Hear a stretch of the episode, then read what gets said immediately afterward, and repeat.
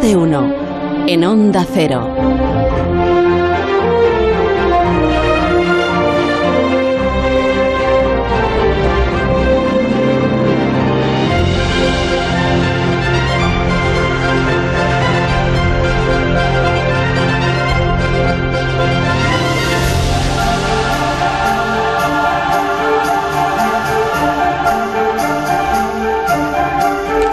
Bueno, Alberto Aparici, eh, buenos días. Muy buenos días, Muy ahora buenos que ya días. no invado a otras personas.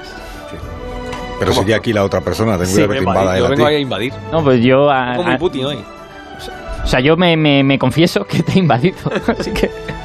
Vamos a hablar en tu sección también, Alberto Aparici, de la lengua, del idioma, de Desde la luego Real que sí. Academia. Ah, también. Desde luego Muy que bien. sí, hombre, solo faltaba. Estupendo. Eh, estamos en la semana de la lengua en este programa y en, y en la semana de la Real Academia en este programa. Mañana estaremos en la sede de la Real Academia. Espero que no eh, digas nada inconveniente que nos ¿Estará cierre Arturo? las puertas de la ¿Arturo Academia mañana.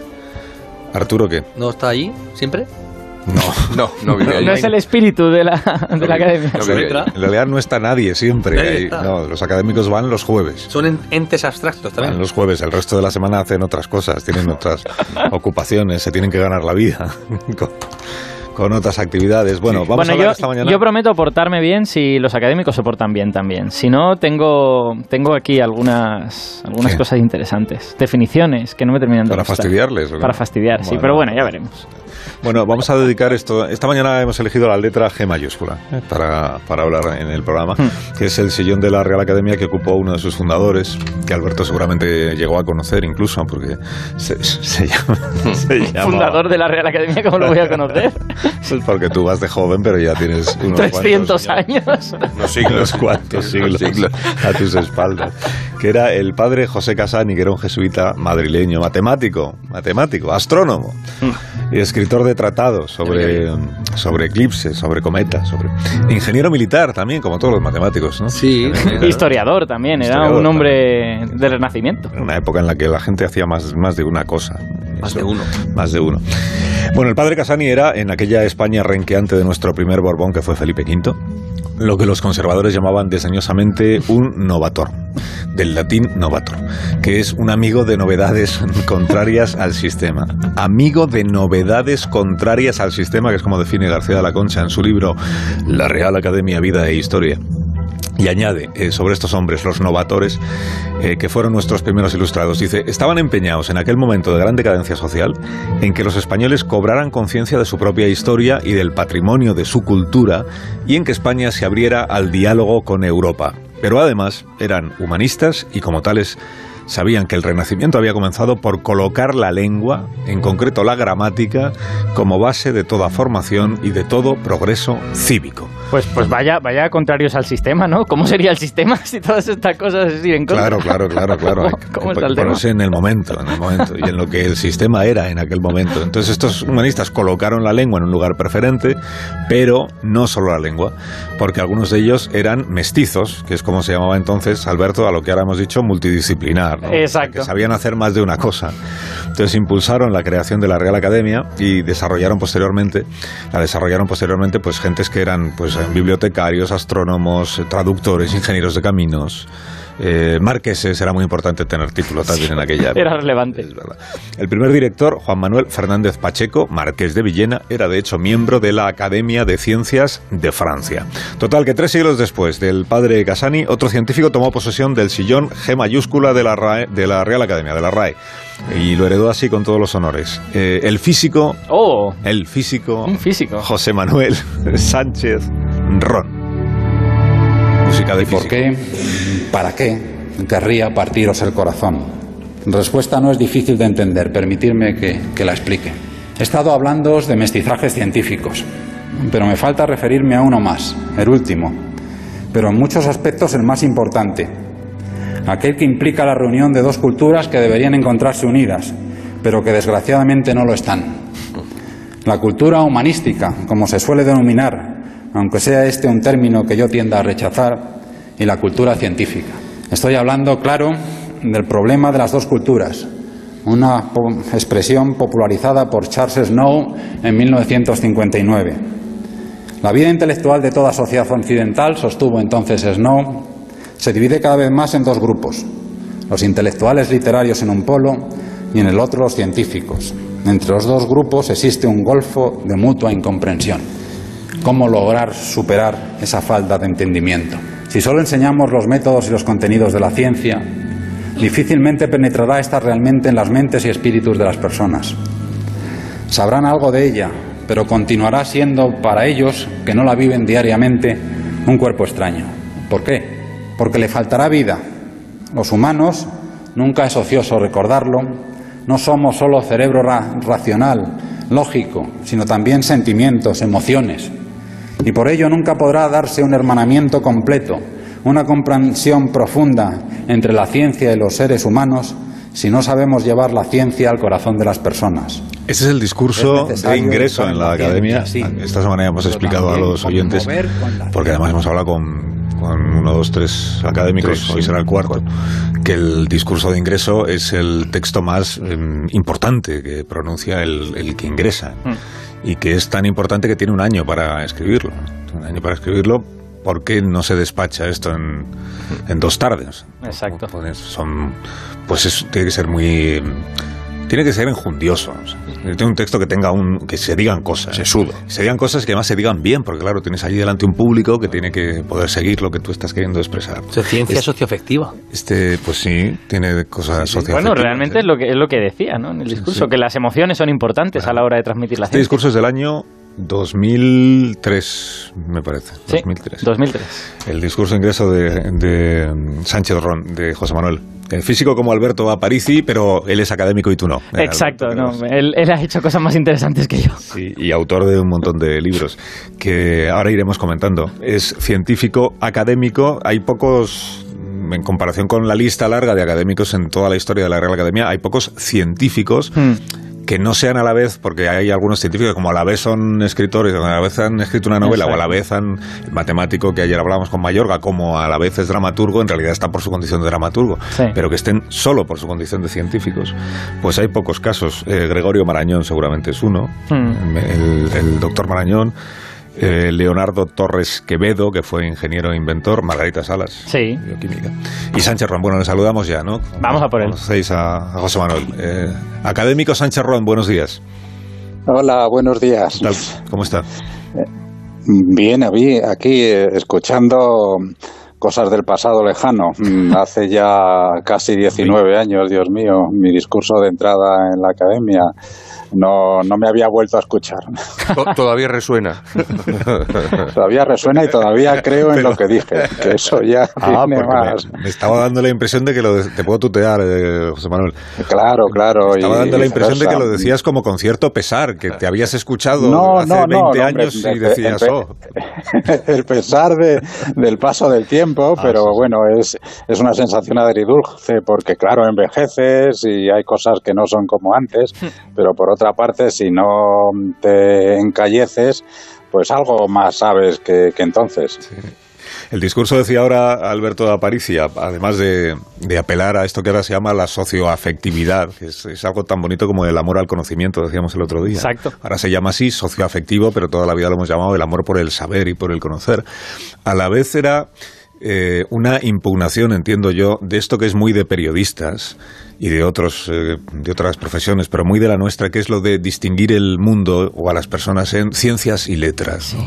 que es esto de los periodistas somos muy de justificar nuestra, eh, en general, absoluta ignorancia sobre cuestiones científicas, acudiendo al comodín este de es que somos de letras. Yo es que soy de letras, entonces no entiendo una palabra de matemáticas, ni de física, ni Yo, de yo tengo, astronomía. ni- yo, yo tengo que decir de de parte de la ciencia que muchos científicos han cogido el mismo discurso ¿eh? y que dicen que yo no tengo por qué saber de historia, que esto son cosas de letras, o sea que se nos está, no sé quién em- lo empezó, pero quien quiera que lo empezó se lo ha pegado a todo el mundo. Sí. Y esto, Bueno, si solo fueran periodistas o, o científicos o profesionales, pues bueno, mal, pero regular. Pero el, gran problema es que ese tipo de discurso ha calado y, y bipenetra en la cultura de, de todos y de todos los días. Eso es el, pro- el gran problema. Pero no será también, que no habrá penetrado también en la cultura de algunos académicos, eh, José Manuel, cuando, Eh, bueno, que cuando se plantea aquí el asunto de esta palabra en el diccionario, digan, ah, no, nosotros, yo es que de ciencia no me preguntéis que no, que no sé nada. ¿Esto pasa o no pasa? Mm, Sí, Mm, sí, bueno, vam- va- vamos a ver, vamos a ver, pasa y, no pasa. Pasa es inevitable porque mm, eh, eh, efectivamente pues uno llega a la academia detrás de una biografía y de, de una especialización y la mayor parte de los miembros de la academia, personas por otra parte sin duda inteligentes y abiertas, pues son herederos de esa educación humanista en el sentido clásico. Y entonces es cierto que, que mucho de la ciencia, aunque puedan estar interesados, bueno, por eso estoy yo ahí y algún otro, Mm. aunque tengo que precisar que, que más que por, por científico, creo que es por historiador de la ciencia el que esté yo allí.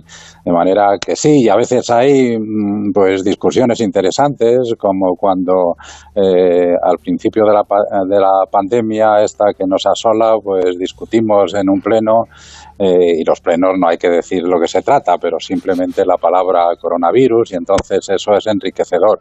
Por otra parte, pues hay una comisión de la que formo parte, que es la Comisión de Vocabulario Científico y Técnico, en la que, que no solo forma, de la que no solo formamos parte científicos, porque además, como somos muy pocos, no llenaríamos, sino también está Juan Mayorga, aunque como, como habéis dicho, él también tiene una educación de matemático y filósofo, pero también pues un lingüista como Guillermo Rojo, eh, un sabio eh, de- del latín como Juan Gil, eh, un traductor maravilloso como es Miguel Sáez, de manera que, que y en esa comisión que se reúne todo, todos los jueves, sí señor, pues eh, es muy enriquecedora porque estamos con una tarea que, que sí que es hercúlea, porque es la de revisar cuando hace falta los términos científicos o técnicos del diccionario y luego, que eso es todavía eh, más una tarea más mayúscula, pues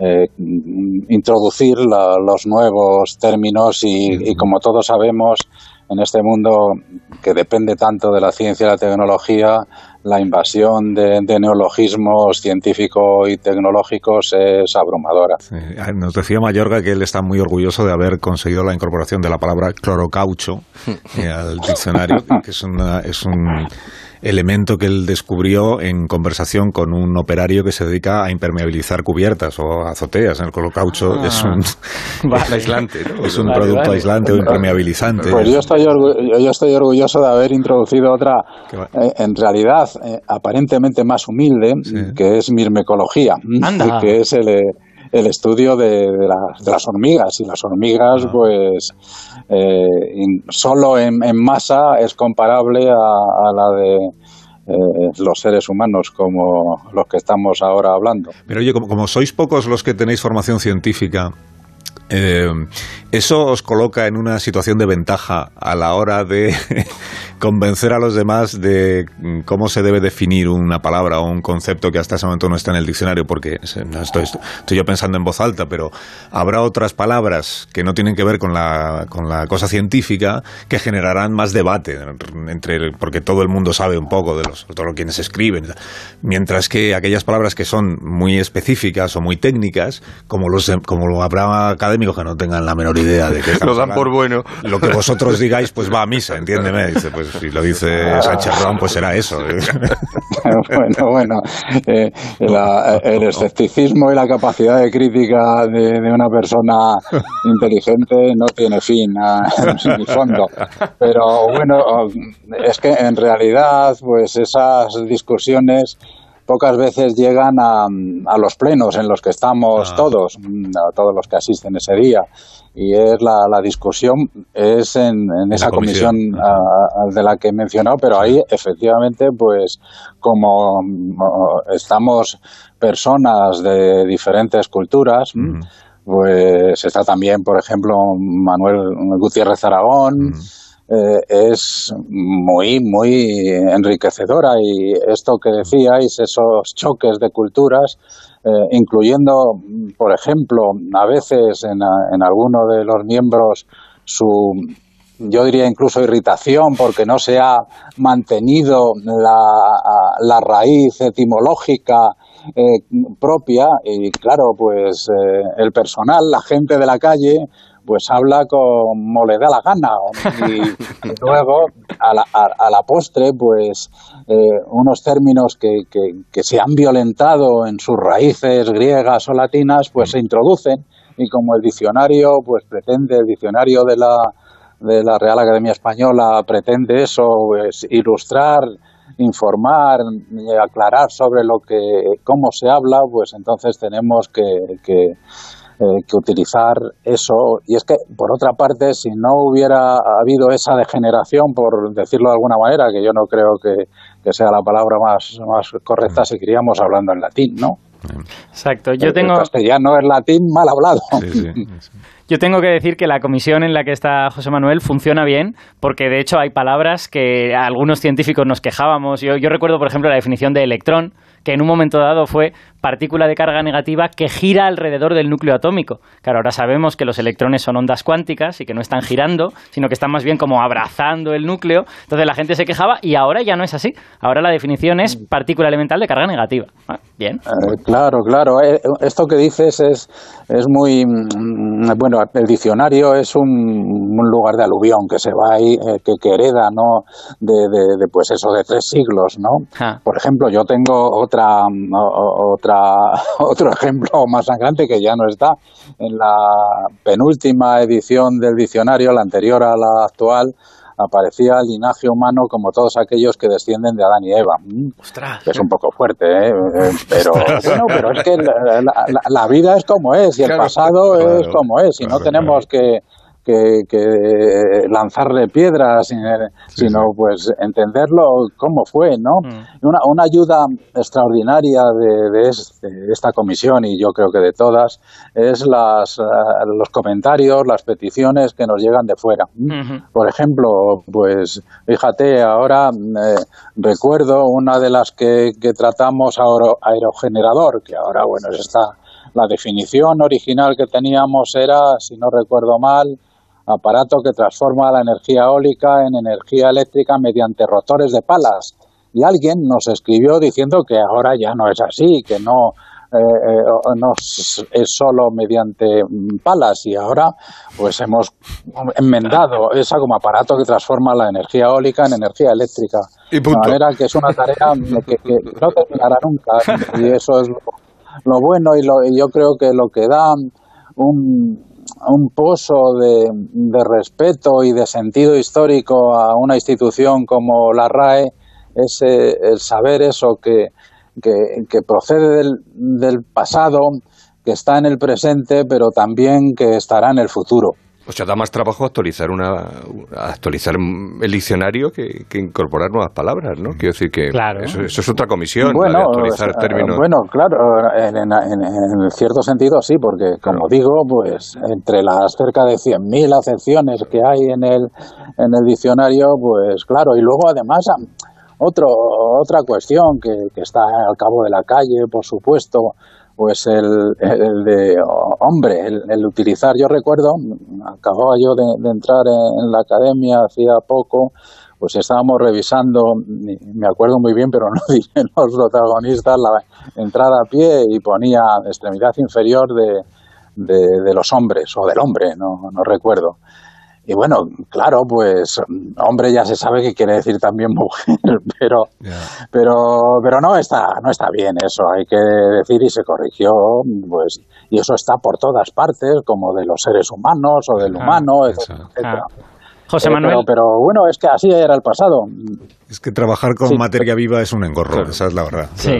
Yo tengo la, ahora lengua es una materia muy viva, claro. Exacto. Ahora que te tengo a mano, te tengo que hacer una pregunta que llevo años bullendo en mi cabeza, que es ¿tenéis dinosaurio en la lista para revisar?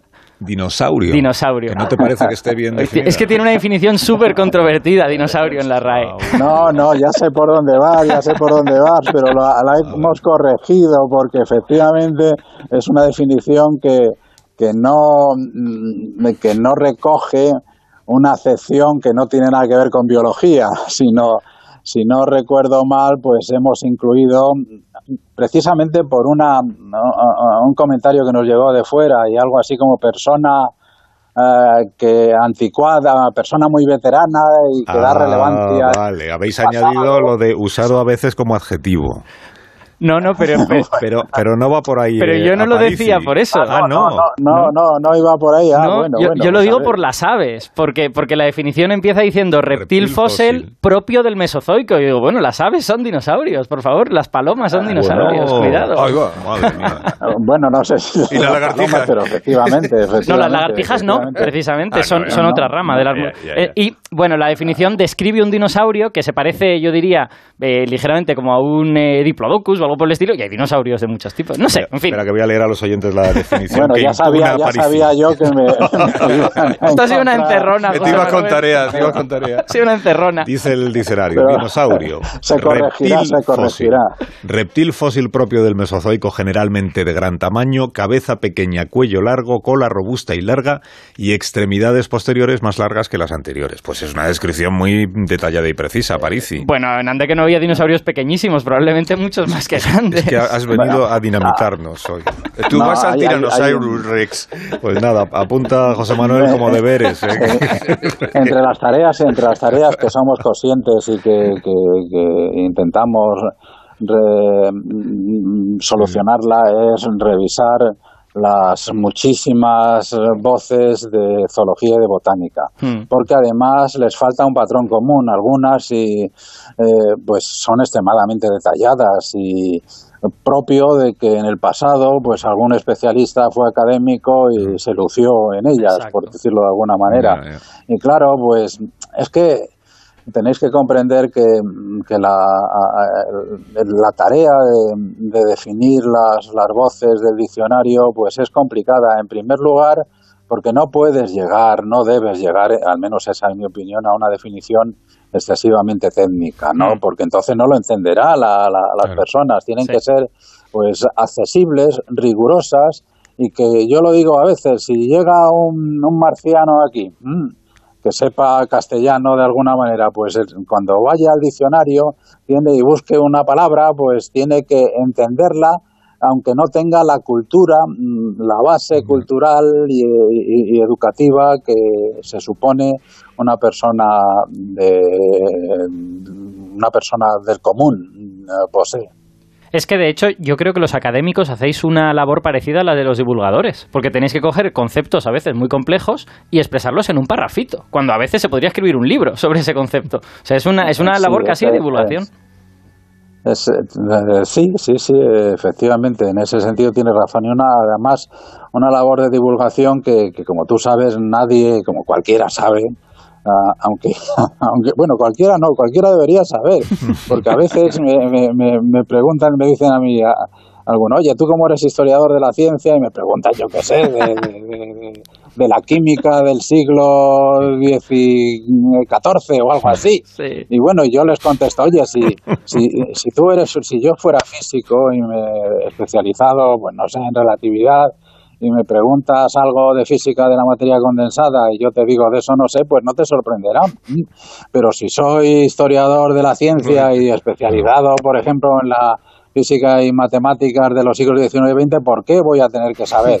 Pues bueno, lo que dices de, de, de la, la eh, eh, eh, las, los voces del diccionario pues, mm. tiene, pues, tienen el mismo problema. Mm. Nadie, ninguno de los que estamos ahí, pues poseemos un conocimiento universal y de mm. hecho, pues por eso se procura que haya personas de diferentes campos.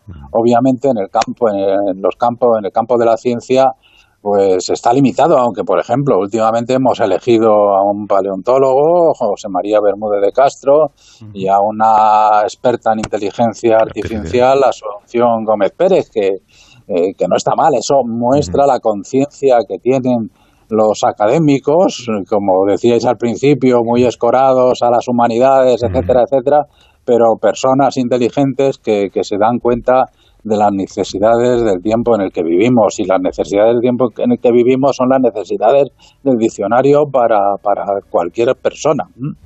Académico Sánchez Ron, gracias por el, rato de conversación, de compañía y, y hasta cuando tú quieras, José Manuel. Muchas gracias. Nada, gracias y gracias por recordarme eso de hace 2003. conmovedor, conmovedor. Un fuerte abrazo, José. Chao, chao. Hasta luego. Lo mismo digo, chao.